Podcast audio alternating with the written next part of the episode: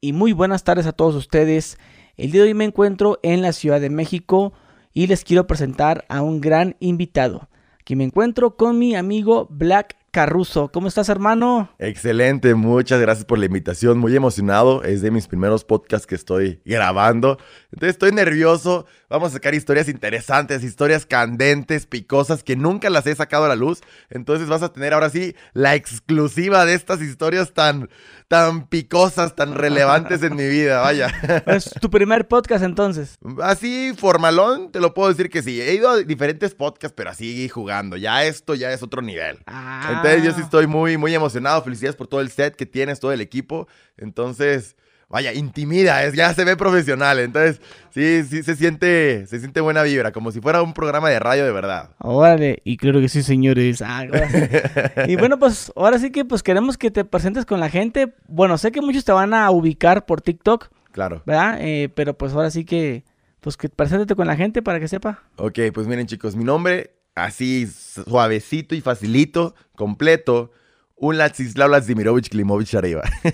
es uno de los nombres más... A ver, a ver. A ver, ahí te va otra o vez. sea, ¿es mame o sí? no, de verdad, Ulatsislav Lazimirovich Klimovich Shareiva. Ese es mi nombre. ¿Por qué tan difícil? Es que soy nacido en República de Bielorrusia. Ajá. Tengo el nombre, Ulatsislav. El patronímico es de quien soy hijo. Mi papá se llama Uladzimir. Entonces yo soy Ulatzimirovich. Está en los apellidos Klimovich y Shareiva. Ulatsislav Lazimirovich Klimovich.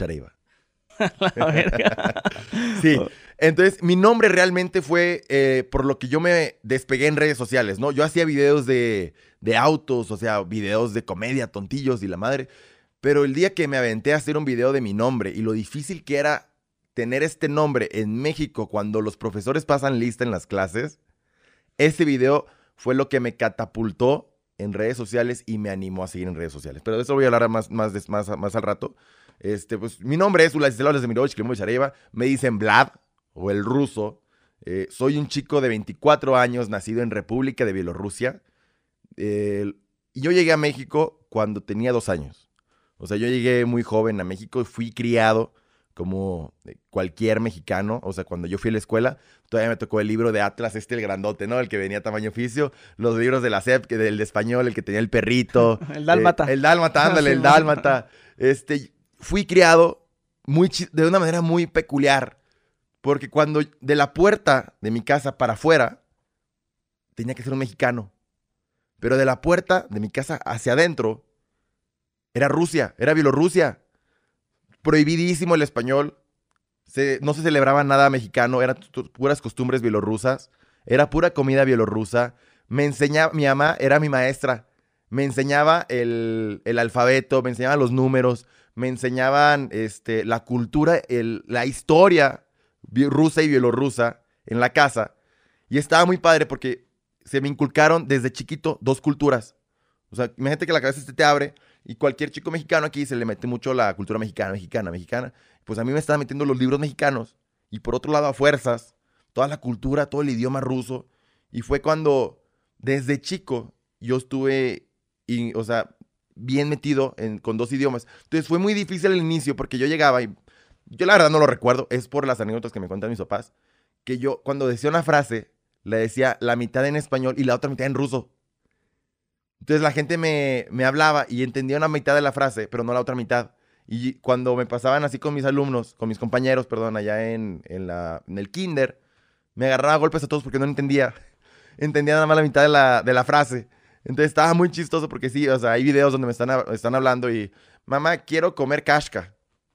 Entonces, hablando la mitad en, o sea, en, en español, pero la otra mitad, o sea, como que bien inculcada la cultura rusa y eso fue lo que, lo que yo nunca pensé que me iba a servir para redes, porque yo nunca pensé que iba a estar en redes. Tenemos un año aquí, yo, como un año y medio metido en redes sociales y somos 10 millones de seguidores.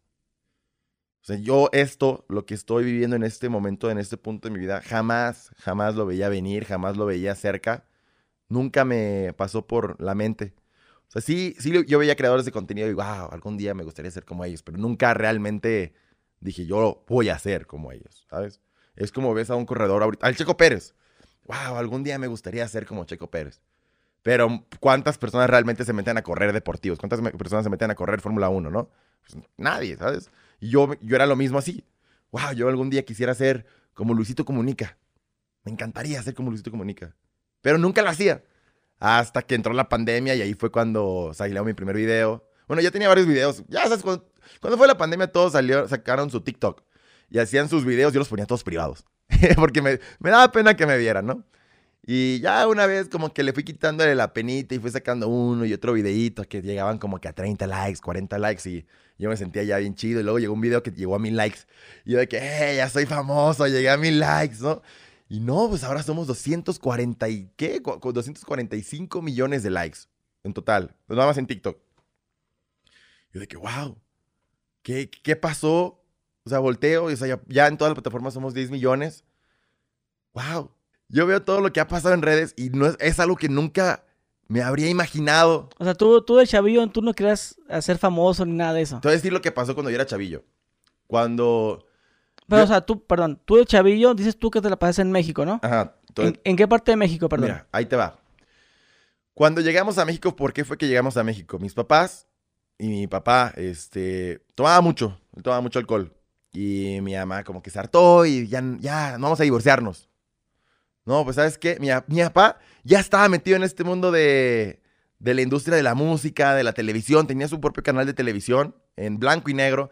Es, es, escritor, mi papá terminó en la Academia de Arte de Moscú y luego en la de Minsk. Entonces, él sí es, este, tiene un doctorado en arte, en actuación y la fregada. Entonces, sí, él sacó varios libros, sacó varios cassettes. En ese entonces no eran CDs, eran cassettes. Y tenía su programa de blanco y negro y la madre. y lo abandonó todo por amor a la familia, porque yo ya había nacido. Entonces, ¿sabes qué? Vamos a iniciar desde cero, vámonos a México. Llegamos a México, a Guanajuato. Y ahí en Guanajuato, aún así, mis papás se divorcian. Conocí el tequila, imagínate, era porque tomaba mucho y conocí el tequila. Entonces, mi mamá se va para León, ahí se casa, mi papá se casa en Guanajuato. Y mi mamá, este, con, con su esposo, mi padrastro, se van a vivir a La Paz. Yo me quedé en Guanajuato y no estaba. Haz de cuenta, yo era como una ranita. Un año vivía con mi papá en Guanajuato y el otro con mi mamá en, en La Paz. Y así me fui saltando. Entonces, imagínate qué difícil era para un chavo que ya está entrando apenas a la secundaria, que ya está entendiendo cómo funcionan las amistades, que tenías una amistad un año sí y un año no. Entonces yo llegaba y con los que eran mis amigos el año antepasado, pues ya tenían otros amigos, ya tenían este, otros camaradas, o se iban, o ya no me pelaban igual. Y luego regresaba de que, ay, ya, no aguanto este estrés en esta ciudad, me, regreso a la otra. Y era lo mismo. Entonces hubo un punto en el que yo dije, ok, ya me voy a establecer en un lugar. Y me fui para, para La Paz, donde estaba mi mamá, en lo que estaba la pandemia, porque yo pensé que iba a ser algo de un mes. Y ya, pues en lo que pasa la pandemia, voy, voy con mi familia. Me fui con mi familia. Y un mes pasaron dos, luego tres, luego cuatro. No, ya estaba bien desesperado, ya no sabía qué hacer. Y no, Vlad, pues ponte a hacer videos. Ah, pues, pues a hacer videos. Y yo empecé primero antes que en TikTok en YouTube. oh, esos videos tan horribles, canijo. Este, empecé a hacer unos videos de, de autos. De top 10 motores más grandes de toda la historia. y ponía puras fotos y hablaba. Clásico video ese de eh, que ves que es alguien nuevo que no sabe cómo funcionan las redes sociales, ¿no? Entonces ahí está. Luego el siguiente. Top 5 carreras más importantes de México. Top 10 autos más caros de toda la historia. Y ya, pero todas eran puras fotos y yo hablando de fondo, ¿no? Y luego me pasé a hacer este contenido de donde salía yo solo. Y ya me, tardaba demasiado, dos días para un video. Y malísima calidad, ¿no? Entonces ya, este, ya dejé de hacer videos de, esa onda. Ya ocupo hacer algo diferente. Y me dice compa, hey, ¿ya descargaste TikTok? Ya descargué TikTok. E hice un video del Maserati ahí pegó y tuvo como 2000 likes. Interesante, ¿no? Para los primeros videos. Y luego platiqué de mi viaje a China, porque fui a China en aquel entonces y me fui de mochilero. Me fui a China, entonces hablé de China. Ese fue el que fue mi boom. O sea, mi primer video así padre, porque tuvo 30 mil likes. Y de que, a la bestia, soy famoso. Tengo mi video en China de 30 mil likes. Y una cosa fue llevando a otra de que luego el Maserati, oye, y y sabes bailar y hice mi video bailando, ¿no? Ah, el, baile ruso. Todavía no era el baile ruso. No. Te, voy a decir cómo nació el baile ruso. Porque es, esto, es uno de tus videos más virales, ¿no? Sí. Entonces, de, de ahí me pasé a hacer este contenido como de comedia. Y fue cuando me animé a hacer un video. O sea, me iba a una fiesta. Y en esa fiesta me, me, me marcan, oye, se nos ponchó la llanta. Vamos a pasar por ti, pero nos vamos a tardar una hora más. Yo, ¿qué hago una hora? No, pues me puse a ver TikToks e hice dos videos. Uno, que yo abrí el refri y decía, ¿quién se comió mi muffin? Era, era un tren de aquel entonces, de los inicios de TikTok. Y salió un vato que decía, I did, yo, yo, yo lo hice. Y pum, una rola así en pasada de lanza, ¿no? Y yo con mi cara de mamón. Y luego hice un video de cuáles son las desventajas de llamar su Ladislao Vladimirovich Klimovich Areva en México. Y era cuando pasaban clase, eh, cuando los profes pasaban lista en clase. Y decía, de que el, el video decía, de que Juan Pérez, Ignacio Allende, ta, ta, ta. O sea, los demás, ¿qué dice? Y ya yo decía, presente, profe. Lo grabé de pura caja. Pero ¿cómo, cómo lo decían los profes? No, es que si te dijera todas, todas las veces que me han dicho los profes. O sea, había un profe que me decía, esa madre. Ya te vi. había uno que me decía Olaf, como el de Frozen. Ula. Uno que me decía Guarache. había otro profe que... Ya le intento, ya, presente, ya te vi, siguiente. Entonces sí, eh, ha sido muy chistoso. Entonces, cuando llegan profes nuevos y pasan lista, que yo los veo, ¿qué, qué, qué? Presente, profe, ya para qué le digo, ¿no? Entonces, ese video fue el boom. ¿Y por qué te llamas así? Ah, es que soy un chico. Yo siempre te lo juro. Siempre he dicho que soy ruso en vez de bielorruso. ¿Por qué? Porque ya estoy cansado de cuando, oye, ¿qué onda? Yo soy bielorruso. Oye, ¿qué es Bielorrusia? ¿Es un estado de Rusia? ¿Es el mismo presidente? A ver, di algo en bielorruso. Entonces, ya mejor digo, ya soy ruso y me evito las 10 preguntas, ¿no? Entonces, yo, Vladka Ruso, yo me puse ese nombre desde, desde antes de redes, desde los como 14 años. Yo ya era Vladka Ruso. Así te decían siempre. Vlad, Vlad o ruso. O sea, Vlad, Vlad es como, mira, es que te va. O sea, to- todos en la escuela, ¿cómo te decían? ruso o. Vlad. Pero te voy a decir por qué. Es mi nombre. Ulatsislav está en bielorruso. Es diferente al ruso. Ahorita ya es el mismo idioma, pero antes de la, de la Unión Soviética era, existía un idioma que es el bielorruso y el ruso. Cuando es la Unión Soviética, el bielorruso deja de existir y, y se adopta el ruso. Como aquí en México, ¿no? De que antes era el náhuatl y llega la, la España y se adopta el español. Lo mismo pasó en Bielorrusia, por así decirlo, ¿no? Entonces, de Ulatsislav, traducido al ruso, es Vladislav, el nombre de Drácula. Yo, tengo ahorita el nombre de Drácula. Y a los Vladislav les dicen Vlad. Todos piensan que a los Vladimir se les dice Vlad, pero a los Vladimir se les dice Boba. O sea, Vladimir Putin, su novia o su hija le va a decir Boba. Pero a los Vlad realmente son Vladislav. Por eso Vlad Drácula es Vladislav. Entonces, y ya ex- yo expliqué eso y la gente quería saber más de la cultura rusa, más, más, más. Entonces, este, yo pues empecé a hacer mis videos y de que, oye, sí es cierto que en Rusia toman vodka. Yo tenía mi botella de Smirnoff de, tam- de- yo tenía mi botella de, de, de vodka, por así decirlo. Me decían, ¿de qué has videos tomando vodka? Y sí, agarraba de dos botellas y me echaba mis, mis shots de vodka. Y que, oye, más, más, más. Y hacía más videos como los pedían. Pero haz de cuenta que luego no salía la toma bien. Y me eché un shot de 15 segundos. No, pues ahí va otro. Y otro. Y dije, oye, ahora, ahora haz esta mezcla. Y hacía la mezcla y me lo tomaba. Y terminaba después de grabar, así. Una vez hice un live tomando y me quedé así dormido. Y la gente de que, oye, de que mis amigos, o sea, los de TikTok encantados. Pero mi gente cercana de que no puede hacer eso. Tu salud es primero. Y que, ah, te chingan. Y seguí haciendo videos y luego me sentí bien mal, bien, bien mal. Me fui al, me fui al doctor en riesgo de padecer diabetes por tanto consumo de alcohol. Tanto, e- ese, ese vodka en específico, tú sabes que tiene mucho azúcar. Y me aventaba una, una botella casi cada día. Imagínate. No, ya este, opté por ya decir, yo, yo dije, gente, lo dije en un video, tomar alcohol en exceso no deja nada bueno, nada bueno. A partir de ahora, lo que van a ver, sí van, se van a ver las botellas, porque es mi contenido, y, pero va a ser agua. Y si un día pueden, no, o sea, yo no quiero dejar este ejemplo, entonces de- desde el día uno digo que es agua, es solamente un personaje. Ah, ok, va, la gente lo entendió, pero seguí haciendo videos y ya, ya como que me curé, ya luego le metí más, más alcohol y todo. Este, y luego vi un video de un cuate que lo agarraba de que ya aprendí a hacer baile ruso. Y él se pone y llega como una persona vestida de verde, como ese verde para los efectos especiales. Y lo carga y el bro hace su baile ruso, ¿no? Eh, eh, eh, eh, eh. Entonces, que yo le hago un dúo de que, ay, bro. Y me pongo y, y me, me aviento el paso ruso, el, el que siempre me lo he hecho, mal hecho todavía. Y todos de que, a la madre, eso, haz otro, otro, otro, otro. Y fui haciendo otro baile, y otro baile, y otro baile. Y ahí llegué a 100 mil en TikTok. Con el puro baile nada más. Eh, con el baile y lo, de, lo del personaje ruso.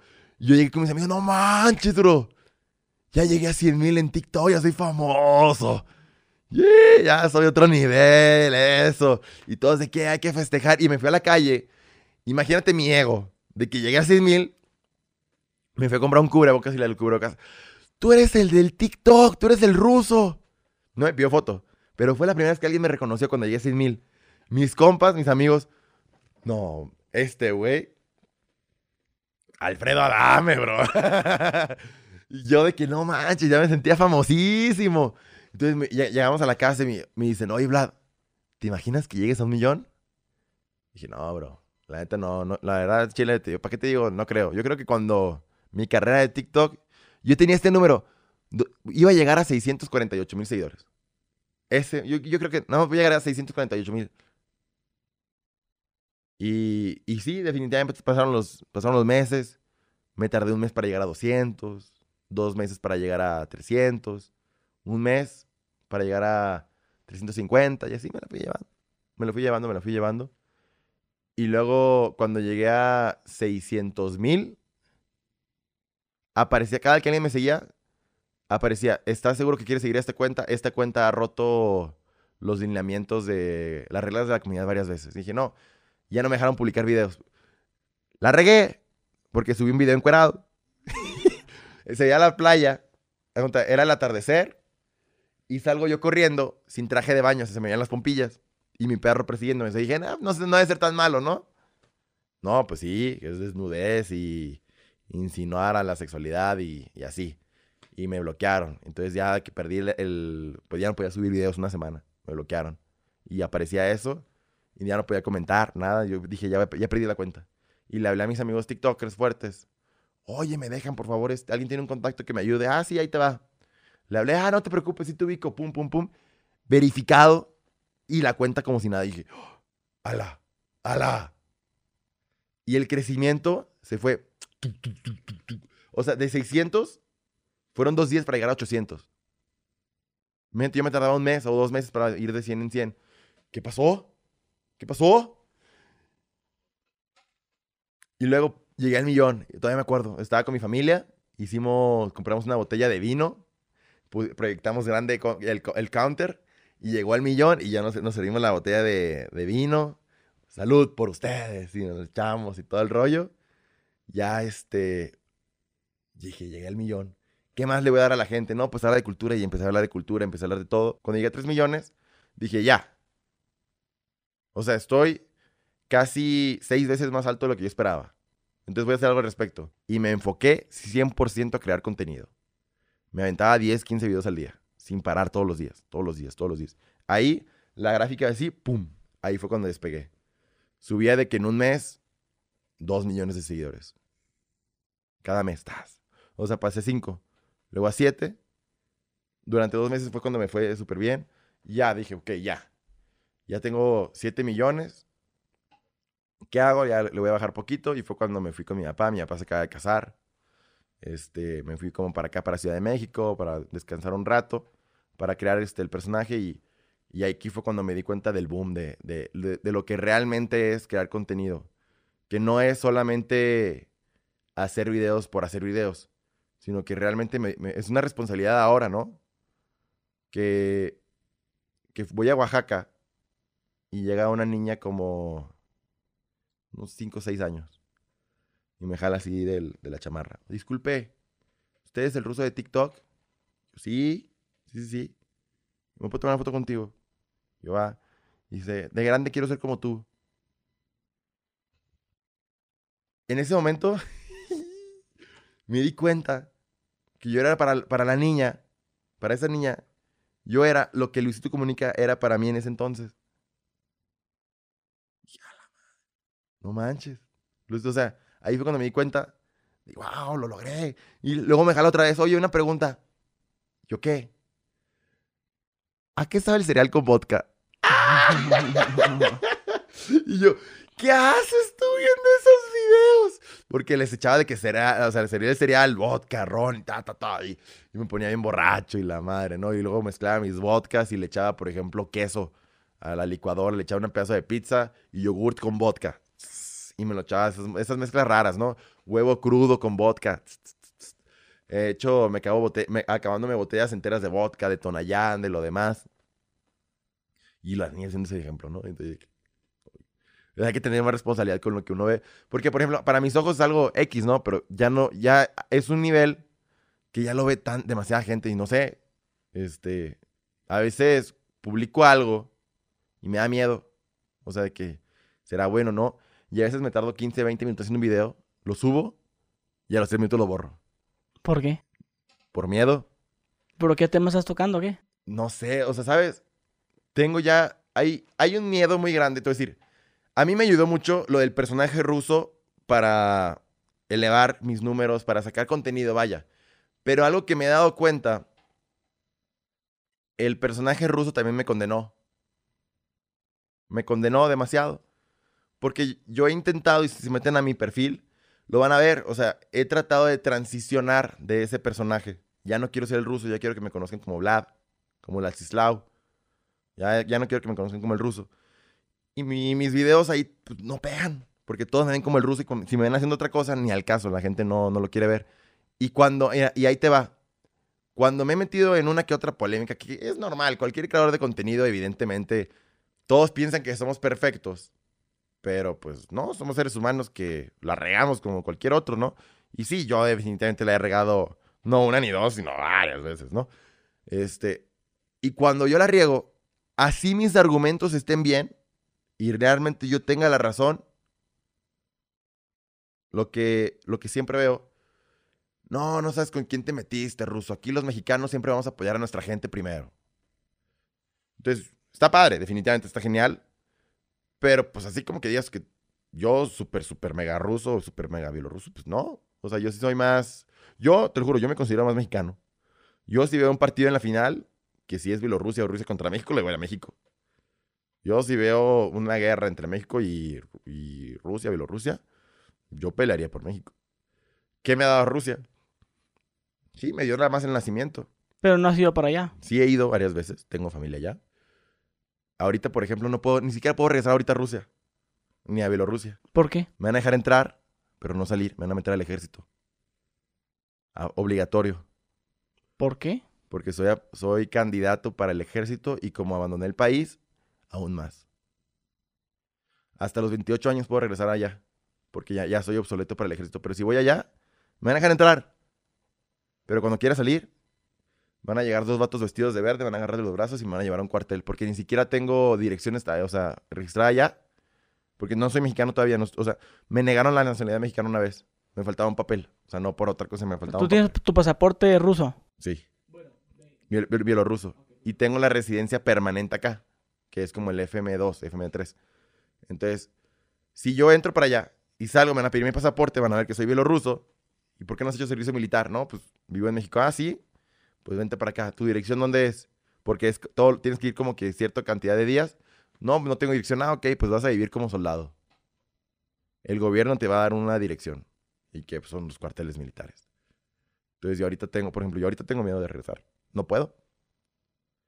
Y mi pasaporte está a punto de, este, de vencer. Vence en 2024. Le quedan dos años. ¿Y cuando pase eso qué? Hay de dos. ¿Pero no, no hay embajada aquí? La más cercana está en Cuba. O en Washington. Ah, pues ve a Washington. No tengo visa.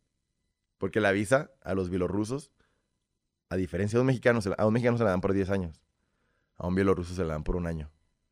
Entonces ya la saqué un año, luego la saqué otra vez, pero sí se dice mucho que a la tercera, cuarta, como que no te la dan para que te, como que valores, pues. Y más ahorita con todo el desastre que está pasando entre Estados Unidos y Ucrania y Rusia y Bielorrusia. O sea, ahí como que no. Ahorita renovar la visa es muy complicado, muy, muy complicado. Entonces, aquí hay pocas opciones. O sea, o me hago mexicano sí o sí, que mis papeles ahorita ya, llevan un año en trámite, ya con los papeles que faltan, pero entró COVID y la, la Secretaría de Relaciones Exteriores y Migración, por ser, no, la Secretaría de Migración, o Relaciones Exteriores, no sé, ah, Relaciones Exteriores, por ser una entidad mundial, no es federal, es mundial, sigue las, este, las indicaciones que da la, la OMS y siguen cerradas. Y yo metí mi trámite, que dura seis meses, hace más de un año, y mi trámite todavía no ha entrado. Entonces, si llegan a pasar dos años y yo sigo en México, no me van a deportar, definitivamente no, porque soy un residente permanente. Lo que va a pasar es que nunca voy a poder salir de México. Nunca voy a poder salir de México. Ya como soy mayor de edad,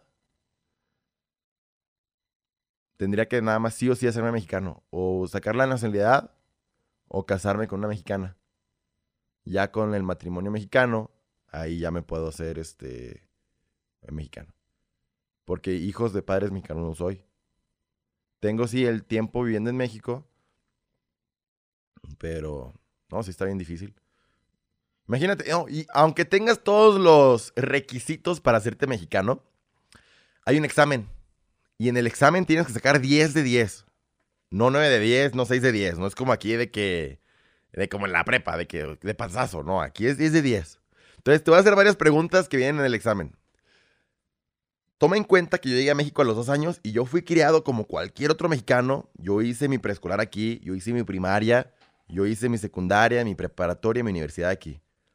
¿Para qué es el Tratado de Tlatelolco, el de México? No sé. La gente ahí, Tratado de Tlatelolco de México. Te lo preguntan en el examen. Es el tratado que tiene México para no tener armas nucleares. ¿Cuándo? En nosotros en la primaria tan solo o en la secundaria aprendimos de eso. La segunda estrofa del himno nacional mexicano. ¿Te la sabes? Sí. ¿Cuál es? De la tierra se va. Pensaba lo mismo. No. No es. Haz de cuenta, la que cantamos en la escuela es una. Pero esa es la primera estrofa, toda, todo, todo, todo, todo. La segunda estrofa es otra. Y esa nunca nos la enseñan en la escuela a nadie, a ningún joven. Ponle que a lo mejor se vio una clase de historia tratando de hacer flashbacks, de o sea, hablando del himno nacional, de que viste que está compuesta por dos estrofas. Te piden que la cantes la segunda estrofa. Entonces te pones a pensar, o sea, el examen sí está muy difícil. Y más, hoy en día, sacar la nacionalidad mexicana es más difícil que la americana. ¿Por qué? ¿Qué pasó hace un par de años? ¿Te acuerdas la caravana migrante? Cuando llegó la caravana migrante a México, imagínate cuánta, cuántos inmigrantes llegaron a México. Por primera vez México experimentó lo que experimenta Estados Unidos. ¿Y qué es lo que hacían? ¿Qué es lo que hacían este, todos los gobiernos? Pasaban, por ejemplo, a Chiapas. El gobierno de Chiapas apoya a los migrantes y les vamos a dar transporte y les vamos a dar comida y alojamiento para que pasen al siguiente estado. pasarle la bronca a otro estado. llegan a Veracruz. Y el gobierno de Veracruz le va a dar toda la comida y todos los transportes y todos los migrantes para que sigan su camino hacia el éxito. Y tas. ¿Y a dónde llegaron todos? A Tijuana. ¿Y qué pasó cuando llegaron a Tijuana? Ya, nadie supo qué hacer. Esto no salen tanto en las noticias. Yo lo viví porque yo viví tanto tiempo en Tijuana. A mí me pasó cuando los migrantes mandaron a los niños adelante, ancianos, mujeres y luego los hombres. Los mandaron para cruzar la frontera, querían invadir Estados Unidos. Imagínate cuando yo, ya estaba para, o sea, si alguna vez alguien ha tenido la oportunidad de, ir a Tijuana, sabe que está la, la internacional, creo que se llama, la vía internacional, que es donde está la frontera, la, o sea, el, el muro, y está la carretera justo al lado del muro. O sea, tú, tú puedes tocar el muro si te, si puedes tocar el muro. Entonces, está así larguísima. Imagínate, un tráfico total, migrantes corriendo hacia la frontera y tú volteas hacia donde está la frontera y se asoman este, los, los CBP, los Cross Border Patrol, los, las policías de la frontera de Estados Unidos, se asoman con pistolas de gocha, con balas de sal, tirándonos bombas de humo a los carros y disparándole a los niños las bombas de, o sea, no eran pistolas de verdad, pero eran pistolas de gocha tirando balas de sal a los niños. No, es- es- esa época sí estuvo gacha. Entonces, cuando pasó eso, ya entendieron todos que no iban a poder este, regresar. Y fue cuando hicieron todo lo del. La, o sea, hicieron como que remodelaciones, este, reformas a la ley migratoria para que sea más difícil para que todos ellos entren a Estados Unidos, pero fue, fue parejo para todos, incluyendo los rusos bielorrusos, como yo.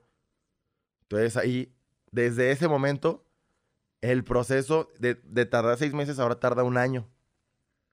Y es más piqui. Y antes podías sacar seis, ahora tienes que sacar 10 de 10. Entonces yo ahorita cuando ya me acepten mi... Bueno, cuando le toque a mi trámite, ya no puedo sacar seis, tengo que sacar 10 de 10. Y ya no tengo que sa- saber nada más la historia que conoce cualquier mexicano, sino tengo que estar intelectualmente sobre la cultura de México más arriba que cualquier mexicano. Es algo medio injusto, pero pues así es y así nos toca. ¿Qué puedo hacer al respecto, no? Pues nada, estudiar. Oye, ¿y tú que, bueno, ya, ya conoces la historia de México, te has adaptado a la cultura? A ver, quiero que nos platiques un poco de la cultura de Rusia con la de México. Uy, siempre me han dicho, Vlad. Ahí te va. Hay dos, dos preguntas bien, pare- parecen similares, pero son bien diferentes. ¿Qué país es más bonito? ¿Qué país te gusta más? Bueno. ¿Y en qué país quieres vivir? ¿Qué país es más bonito? Definitivamente te puedo decir que el país más bonito, este, es que todos tienen lo suyo. Arquitectónicamente, neta, Bielorrusia es una maravilla. Rusia, Bielorrusia, vas y parece que te metes a, a un castillo. Todo bien bonito, todo increíble. Una, toda la arquitectura pensada en la guerra. En la Primera y la Segunda Guerra Mundial. Es bien bonito todo, bien, bien increíble. Muchos colores, muy colorida. Y el detalle, fíjate, ahora con la, este, la arquitectura mexicana también es muy bonita y todo, muy barroca, vaya. Sin embargo, no sé, algo tiene allá que me gusta, ¿sabes? Las calles demasiado limpias, este, nada de contaminación, todos los cables. A mí siempre es algo que nunca me ha gustado de México, tantos cables en las calles, ¿sabes? Ese, esa contaminación visual que yo- en Rusia tú lo ves todo subterráneo y se ve más limpio, más bonito. La comida definitivamente sí está más buena en México. O sea, eso sí, no te lo puedo negar. ¿Cómo es la gente? ¿Cómo es la gente en Rusia y en, y en Bielorrusia comparada con la de México? La gente es muy, muy fría en el sentido en el que son muy fijados, muy superficiales. Cuando estuve ahí, he tenido la oportunidad, de, la última vez que fui fue a los 17, y la gente con la mirada siempre abajo, siempre abajo, siempre abajo. Íbamos a su casa, a casa de mis amigos a pistear allá, y eran los departamentos, y una vibra de que todos sentados, no música, nada de música, todos sentados y la botella de vodka y... Yeah, y lloras. Y de que la bestia es, es funeral o, o es fiesta. Entonces, sí estaba como que muy raro, no están acostumbrados a, a la vibra mexicana. Por eso cuando van los mexicanos y los latinos, ahí había una, este, una polémica de una amiga que es rusa que decía que si a la rusa les gustan los latinos. No es que les guste... ¿Cuál? eh, ¿A Ali Ivanova? Sí, o sea, y es que la gente piensa que no, que no, porque ahí había una rusa que decía que no es cierto. Yo cuando me fui a Rusia, yo decía que era bielorruso, nadie me pelaba. Nadie. Y decía que era francés también, nadie me pelaba. Pero dije que vengo de México. ¡Uh! Así las nenas. o sea, de verdad, tienen un aprecio demasiado grande hacia los latinos, hacia los mexicanos. Y no te lo puedo decir nada más yo. de, ver- de verdad, es algo comprobado que los dicen mis familiares, los dicen mis amigos que están allá. Aman no a los mexicanos, sino a los latinos como tal, porque son muy fríos, demasiado fríos allá. Y cuando llega esa chispa, o sea, no es, no es que estén enamorados de los latinos, sino que están enamorados de la chispa, ¿sabes? Como que del baile, de que las traten bonito, que les hablen bien. Ya sabes cómo, es como por ejemplo el colombiano, mor, este bebecita, el, el- el mexicano bien caballeroso, ¿sabes? Eso no pasa en Rusia. Y cuando llega una niña, ve a un hombre que la trata bien bonito, que sabe bailar, porque no, las rusas bailan de la patada, bro. Yo me lancé ayer a tres a un antro y todos bailando así. Entonces, ¿qué pasa cuando vas a un antro aquí, no? De que la vueltita, que las abroceas, que hasta la cara, así toda la onda. Entonces, eso para las rusas, ¡uh! Otro rollo porque no están acostumbradas, ¿sabes? Entonces, sí, definitivamente, este, no es que estén enamorados de los latinos como tal, están enamorados de la chispa. Y asocian la chispa con los latinos. A Entonces, ver, ¿cómo, cómo se ve una relación allá eh, un- de dos rusos? Es que, ¿sabes qué? O sea, no para empezar, ni siquiera existe el término ¿quieres ser mi novia? Sea, simplemente nos dimos, ya somos algo. Ah, te diste con alguien más, ok, entonces ya terminaste y estás con ella. Te viste. No, te si, si ya nos dimos, si, si- si tú te echas a una rusa, Ah. no, es que no existe el término ¿quieres ser mi novia? No existe. Ah, con el hecho de ya tener relaciones con Sí. ella, Básicamente, ya somos algo. ya somos algo, ¿sabes? De que, desde que te empieza a presentar como tu novio, ya son novios. Es que no, no existe, porque yo- cuando yo fui, no, yo era así, era, yo era un cabroncillo. Entonces, eh, ¿quieres ser mi novia? Yo, o sea, yo, yo tal cual lo traducía de- del español al ruso. Хочешь быть моя девушка? ¿Qué es eso? Me decían, ¿qué, qué es eso? ¿Cómo que si quiero ser tu, mu- tu, tu niña? ¿Qué- ¿Quieres ser mi novia? Es que, eh, que No te entiendo. Entonces, aquí, por ejemplo, si tú le dices a una niña, ¿quieres ser mi novia? Ya, ya, sabe, ya sabe qué es, ¿no? Para tener una relación y así. Allá no lo entienden. Entonces, es simplemente como que se empiezan a presentar como novio y novia nada más. Está bien raro. Pero el hombre es caballeroso, el hombre paga, o sea, ¿existe no, eso ya? No, no, no. Es cuentas, cuentas separadas. Cuentas iguales. 50-50. O sea, sí está, está, es muy diferente la cultura así como que del amor. ¿Y la mujer es mentirosa o no es mentirosa? ¿Qué, qué te puedo decir de las mujeres? Ay, pues El, el hombre es infiel. son, no, no son tan, tan infieles. Son- sí son caballerosos. Son chidos. O sea, sí, definitivamente sí. Siento que son más infieles acá. Experiencia. Yo una vez vi, eh, vi el video de Ali Ivanova donde estaba contando de que cómo somos las rusas. Y decía que las rusas no pueden estar feas, siempre tienen que estar maquilladas y se arreglan para todas, Sí, para ir a pero- la tienda. Pero mira, o sea, ¿Sí es cierto eso? es generalizado, sí, pero también aquí. No ves, la- o sea, ni modo que no hayas conocido la clásica que, hey, vamos a ir a los tacos, no te hagas mamona. Sí. En tacones, ¿no? Entonces, es como todo. ¿Cómo son los mexicanos? Los mexicanos se, se maquillan, los rusos también se maquillan. Entonces, sí, es, es muy general. O sea, vas a ver que hay cuestiones muy chiquitas diferentes, pero la mayoría de todo es igual. A final de cuentas, somos un solo mundo, que tenemos cultura diferente, que tenemos este, pensamientos, presidentes, dioses diferentes, in- inclusive. Pero a final de cuentas, somos seres humanos. Y el ser humano siempre va a buscar algo que es la aprobación, que es el verse bien, tener pareja, no sé, la mayoría. No digo que todos, pero generalizando, generalizando, vaya, este, en un promedio, por decir, entre la población, más o menos es lo que busca la gente, ¿no? Oye, y además a eso, güey, además a las relaciones, ¿cómo es la cultura rusa en otro aspecto? No sé, tiran basura, son más Mira, responsables ahí o no sé, a ver. En, en algo que te puedo decir, que pa- pues nosotros de que agarran, diciendo, Pancho Villa con sus dos viejas a la orilla, dices algo así allá, re- haciendo referencia a un héroe nacional, algo así, no, bro, te agarran a madrazos, güey. Realmente sí es muy respetado eh, todo lo que, la cuestión de la guerra.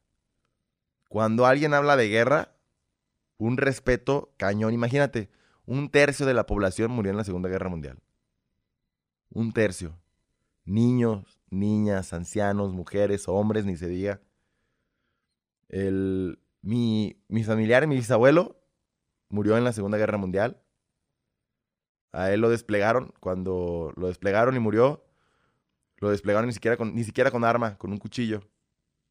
La- una de las o sea, lo desplegaron varias veces. La primera fue con arma, la segunda fue con arma, la tercera fue con cuchillo y regresó. O sea, tenías que matar a un alemán, quitarle su, su arma y, matar más alemanes con esa arma. Pudo regresar la, la tercera vez. La cuarta igual lo mandaron con cuchillo, pero ya no regresó. Entonces, ese tipo de cuestiones es... O sea, imagínate, a mí, cuando me lo cuentan, yo, guardaba, yo guardo respeto todavía, pero imagínate en una cultura como México, ¿no? De que, ah, sí, Rusia, ya, pero sientes uno como, siente algo, ¿no? Una patria así fuerte, de que defendió a la familia, de que gracias a él yo estoy aquí grabando TikToks. Entonces, imagínate una cultura como allá, estando allá, que se ve todos los días, que a cualquier lado que vas vas a ver monumentos de guerra, monumentos históricos, que vas a, que la plaza más importante tiene ahí a, Lenin, es- este, sepultado. Entonces, sí es una cultura donde todo lo que tiene que ver con guerra, la gente hasta se quita los sombreros. Pasa un veterano de guerra con sus medallas, la gente se cambia de banqueta. La calle para ti solo. Gracias. Y, no, sí. Eso es algo que yo puedo ver que no, que no se ve mucho aquí. Que cuando se habla, de, por ejemplo, de la revolución, eh, la gente, está- en la lóndiga de Granaditos, por ejemplo, allá en Guanajuato, la gente se pone a pistear ahí en la banqueta. Digo, porque yo estoy ahí. Entonces, aquí, ay, bueno, allá en ese lugar, la gente, es más, la gente ni siquiera se atrevería. No quiere, no quiere pistear así en la banqueta ya. Cuando pasó en el Mundial de Rusia, que un mexicano apagó la llama eterna haciéndole pipí. No sé si supiste esa noticia. Eh, sí. No, bro, las noticias rusas estaban horrible, horrible, horrible, horrible. O sea, sí, sí estaban quemando gacho a México. ¿Tienes familia allá todavía? Sí, tengo familia. ¿Y cómo están llevando la pandemia allá en Rusia? Al inicio no existía para ellos. Y le dio a todo el mundo, le dio hasta el presidente. Y ya, pero pues, fue muy criticado porque cuando todos hicieron el lockdown en, semáforo rojo, ellos hacen el desfile de guerra. Imagínate, semáforo rojo y, e hicieron el desfile de que asistiera todo el mundo y que se gritaran todo de la cabeza por respeto. Imagínate, así de cañón el respeto hacia la guerra. Que era semáforo rojo, que nadie podía salir. Y pasaron los tanques, pasaron los aviones, pasaron los soldados, todos sin cubrebocas, todos juntos, por respeto a la guerra. Y, to- y todos los ciudadanos fueron. Entonces sí, realmente sí existe mucho respeto, mucho, mucho, mucho, mucho. Lo que te puedo decir, ¿qué otra cosa te puedo decir que es diferente? La dieta tiene mucho pan. Mucho, mucho, mucho, mucho pan, demasiado. ¿Aquí o allá? Allá, demasiado. Casi todo está empanizado. es muy raro.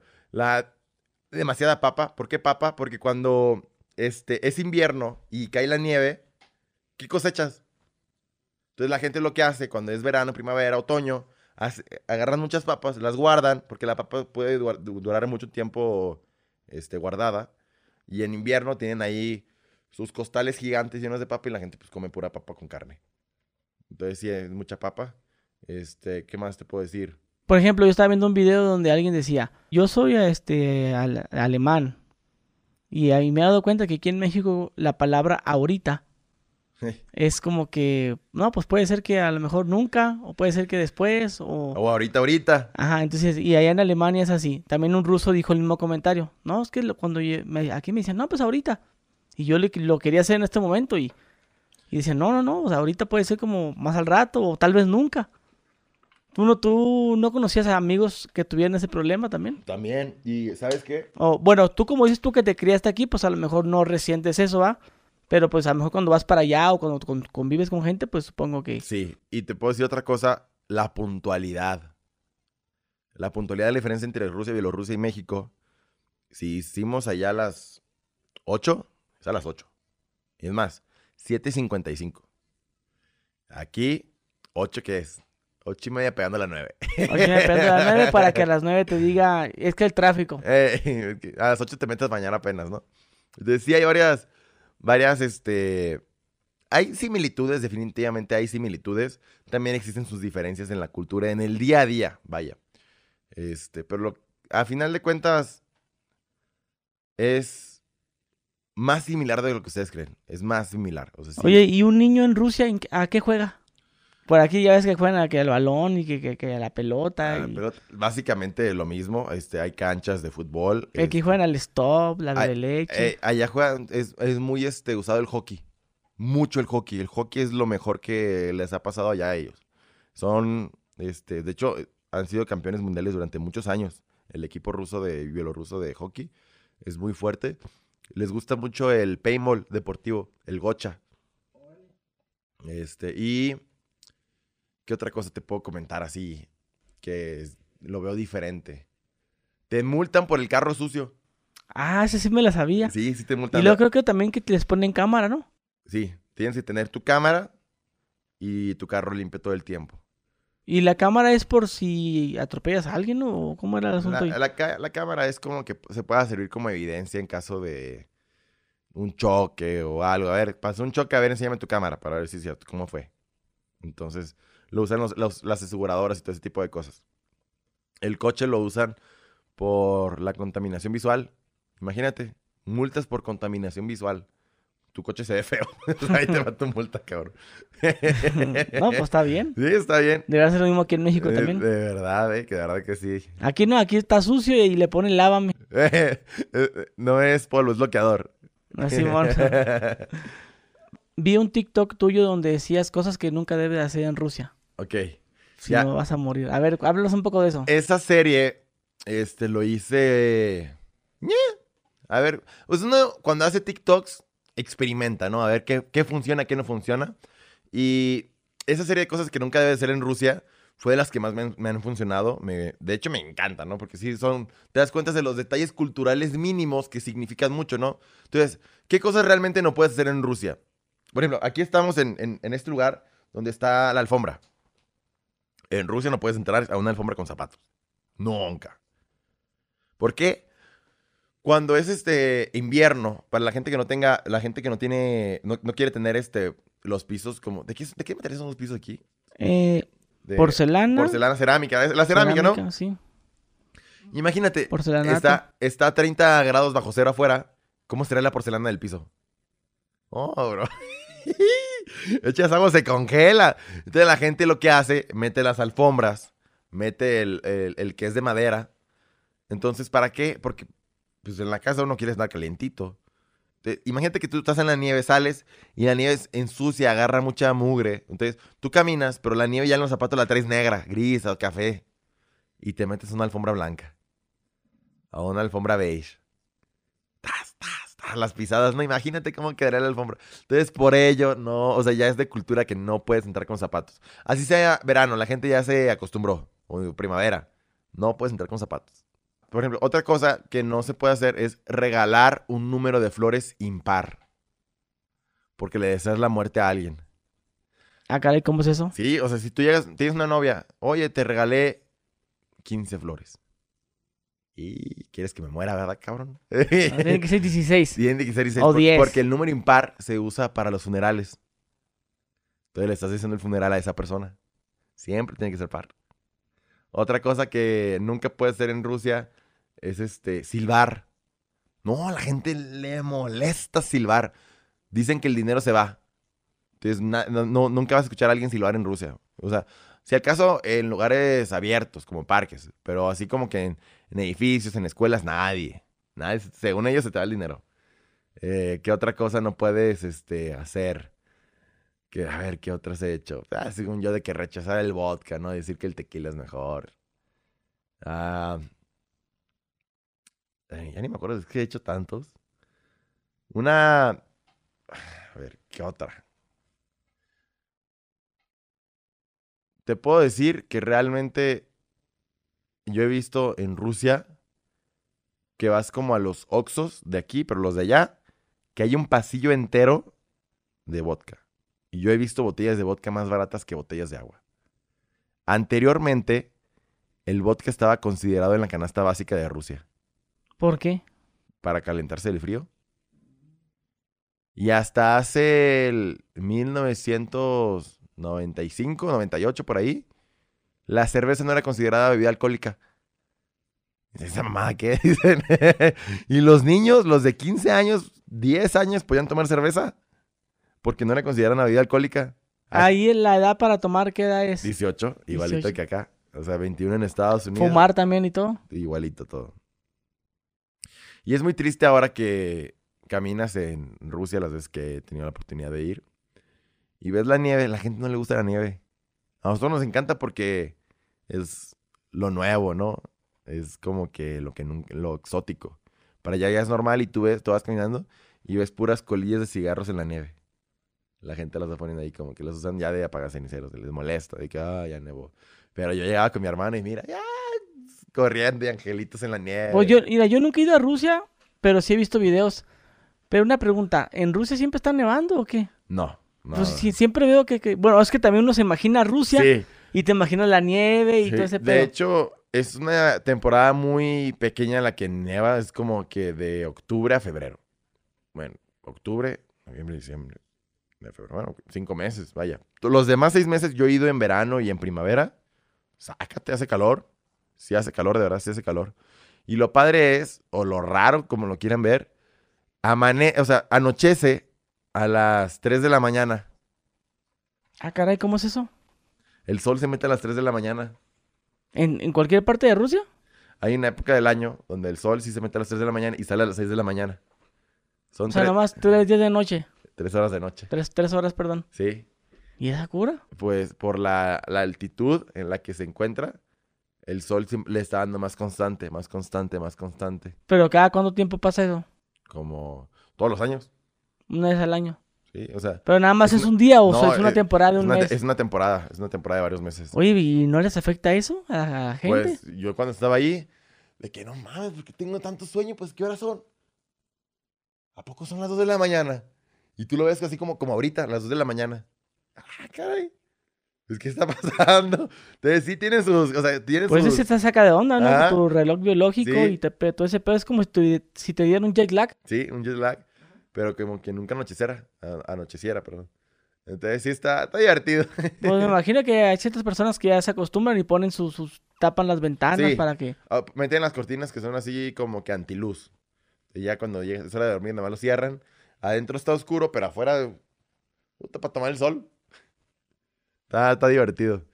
¿Qué, qué más así que yo te puedo decir que es muy, muy de allá? Hablando de los carros, para Rusia lo que viene siendo, viendo, lo que viene siendo BMW, Audi y Mercedes es para lo que nosotros es Chevrolet y Ford y Nissan. O sea, y lo que para nosotros es BMW, Mercedes y Audi, para ellos es Ford, Chevrolet y GMC.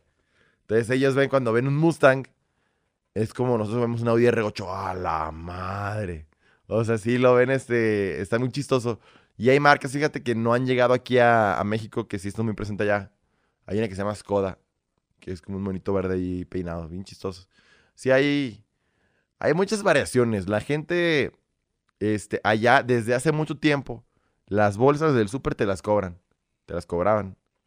O sea, desde el 2016, 15, que yo, que yo tenía la oportunidad de estar ahí, yo me he dado cuenta que todas las bolsas del súper, todas te las cobran, por aparte. Un peso por bolsa. Pero pues te las cobran para que te duela y la, la pienses dos veces antes de tirarlas. Entonces sí, está, está, está padre. O sea, sí, se han, o sea, sí han estado preocupados ecológicamente, definitivamente. Este, y así. ¿Qué has opinado tú de lo que está pasando ahorita en Ucrania? ¿Sí, sí estás enterado más o menos? No. que haz de cuenta lo que pasó en Ucrania. Este, Ucrania perteneció parte al- a la ex Unión Soviética anteriormente, ¿no? O sea, sobrevivieron en la guerra gracias al apoyo que les dio Rusia, al gas que les dio Rusia. Y ahorita no sé si sabes de la crisis que hay más de 100 mil soldados desplegados en la frontera de, de Ucrania. o sea, dentro del territorio ruso, pero 100 mil soldados en la frontera con Ucrania.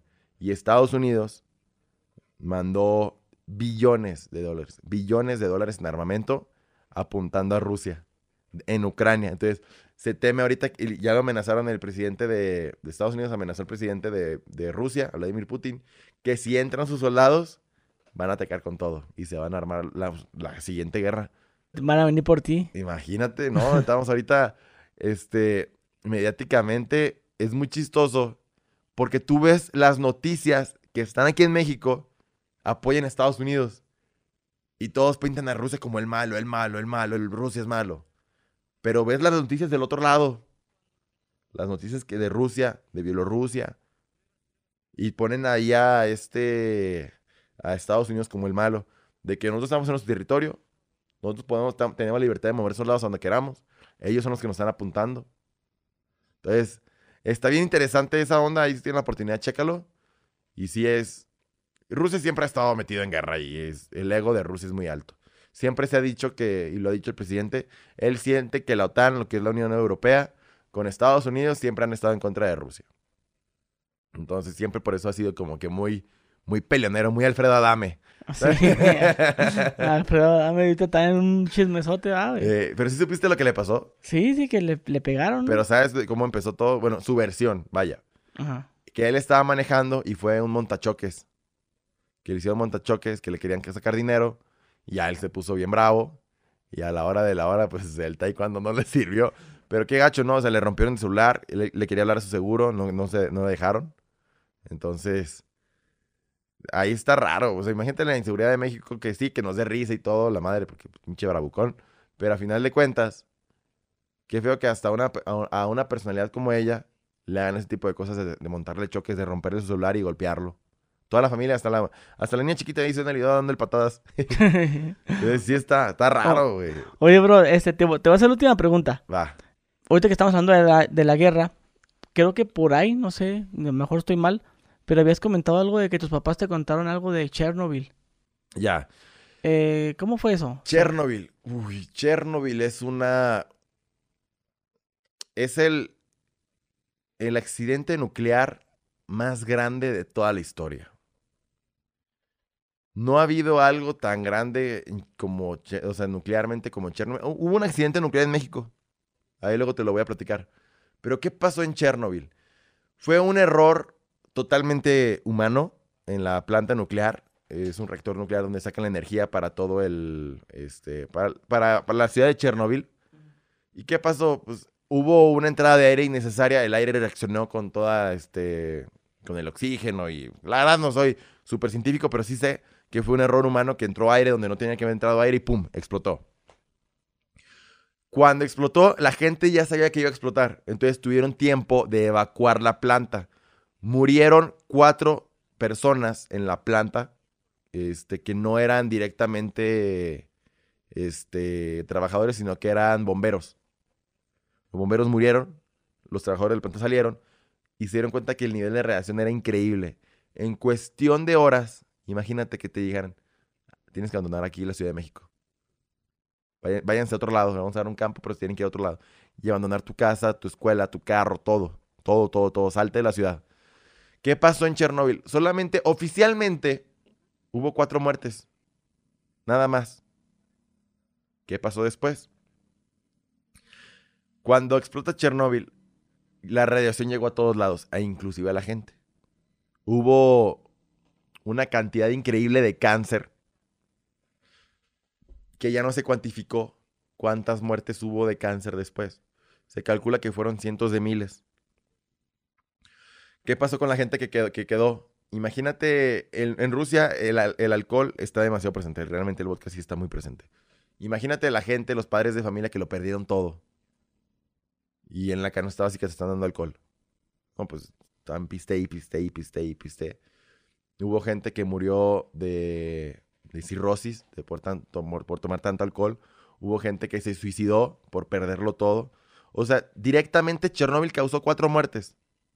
Todos dicen, es que murió toda la ciudad. No, nada más murieron cuatro, directamente. Desalojaron la ciudad e indirectamente por esto hubo cientos de miles, me puedo atrever a decir que a millones de muertes, millones. Pero eso no, no estuvo cuantificado, no, no había tanta tecnología para hacer encuestas, para dar seguimiento a la gente, porque ahorita con un clic ya puedes reportarte que estás bien. Allá en ese entonces no existía eso. Este, se dice que fue este, la, la más grande, el, el accidente más grande nuclear de todo el mundo. Accidente, ¿no? Por- no, o sea, porque estuvo la bomba de Hiroshima y toda esa onda. Eso no fue un accidente, eso fue un ataque. Pero ese sí fue el accidente nuclear más grande. Hubo uno en México que estuvo casi a la altura de... Hay una escala de accidentes nucleares y hubo uno en México. Casi nunca se habló de ese. No sé si supiste porque justamente fue por aquí, por la Ciudad de México, en el Estado de México, en Morelos, algo así. La verdad no desconozco muy bien la ubicación. Lo que pasó fue que se compró ilegalmente un, un aparato para hacer rayos X en, en Estados Unidos, se lo trajeron para acá, nadie lo supo usar y lo guardaron en una bodega. Y mandaron a los cuates estos, a los de intendencia, a limpiar la bodega. Vieron que estaba este aparato. ¿Qué hacemos con él? No, pues rompanlo y tíranlo. Entonces lo que hizo el cuate, ah, pues en vez de romperlo y tirarlo, lo rompo y lo meto al, a la camioneta y se la lleva al, al vertedero para que le dé una lana. Dice, no, pues todo lo que encuentres de metal lo puedes vender. Entonces el cuate agarra esta, esta máquina de rayos X y tienen ahí un montón de... ten- tienen un aparato que es súper, hiper, mega radioactivo, horriblemente radioactivo. Entonces, ¿qué pasa? El cuate rompe esta máquina de, de medicina o de rayos X, sale esta cosa de, de, de ra- de radiación la rompen, se rompen mil pedazos, la meten a, la camioneta, todos los pedazos, se la llevan. Y esta cosa eh, realmente era hiper mega radioactiva y fue dejando rastros radioactivos en este en, el piso. Cuando llegaron al, ahí al, al yonke o donde la recicladora, dejan todo esto, dejan, incluyendo, o sea, por debajo del agua la, la cosa esta radioactiva que nadie sabía que era radioactiva. Las fundieron y cuando las funden hacen varillas para, para casas. Y todas las varillas de las casas que estaban ahí, que se mandaron a Estados Unidos, detectaron, hasta que estaban en Estados Unidos, en Estados Unidos detectaron que estas madres tenían una radiación igualita a la de Chernóbil. ¡Ah, cabrón! ¿Qué pedo? Y checaron todas y todas con radiación. Y se dan cuenta que con esas varillas ya habían construido hospitales, una fábrica de leche. Pero en Veracruz, ¿no? No, eh, no, no, sé exactamente dónde, ahorita lo podemos... Sí, algo así, que, que, y que la fábrica de leches también... Y toda la leche estaba radioactiva que le daban a los niños. Sí, que tuvieron mucho cáncer y ese pedo. Entonces, e, ese fue un, este, un accidente radioactivo que casi nunca se habló de ello. Pues porque lo, lo, lo, callaron. Lo callaron, lo callaron, pero porque no fue tan evidente como el de Chernóbil. Pues en Chernóbil, imagínate sacar toda una ciudad. Y, lo interesante es cuando pasas por este de Bielorrusia de Minsk a Kiev, tienes que pasar por Chernóbil a fuerzas y un chingo de letreros. No pares, no pares. Prohibido estacionarse, prohibido estacionarse, prohibido estacionarse. Niveles de radiación alto. O sea, tienes que pasar de lleno. Estás como que a una distancia segura, pero sí sigue habiendo un área que no es. O sea, es seguro para pasar una hora. Pero ya más sí, es preferible que no te pares, así de fácil. Y ahorita ves el domo, una inversión millonaria, el domo gigante, gigante que está tapando lo que era la fábrica. Y tú ves las fotos de antes y después de Chernóbil. Y está bien interesante, porque en ese momento no era habitable. Pero tú lo ves ahora y la vida está naciendo en los, en los departamentos, todo lleno de plantas, los osos ahí, ya un montón ahí vivos, este... Un o sea, donde se supone que no puede haber vida y donde nadie iba a poder vivir, tú volteas y la naturaleza siguió su paso ahí. Entonces, sí, o sea, es triste, pero bonito a la vez. O sea, tiene, Chernobyl se tiene que ver de diferentes aspectos. No te puedes fijar nada más de uno de cuántas muertes o el daño económico, sino el, lugar, la, visión artística, eh, económico, o sea, psicológico, lo que pasó con las personas, todo lo que ha pasado, el turismo, cómo aportó para el turismo. es es un tema extenso, súper mega extenso lo que pasó en Chernobyl. Órale, carnal. No, pues ahora sí que muchas gracias, carnal. Ya se nos terminó el tiempo. Venga. es que andamos aquí batallando con esta pinche grabadora que tengo que ya la voy a, ya la voy a jondear ahorita. Ese es mi último podcast con esta grabadora que tengo porque ya me tiene hasta la chingada. A, mejorar el equipo. La voy a jondear ahorita por el hotel. estamos en el último piso. La voy a jondear. Siempre se, se, nos está fallando. Pero, carnal, este estuvo muy interesante y a ver si se da otra, otra podcast. Vamos. A ver si la gente que deje su like y que vaya a seguirte a tu TikTok y todo el pedo. ¿Tienes canal de YouTube, ah? Sí, lo acabamos de abrir. Es igual como en TikTok, Vlad Carruso. Ya estamos a punto de llegar orgullosamente a 200 mil. Órale. bueno, me pues para que vayan y lo sigan. Y nos vemos. Adiós.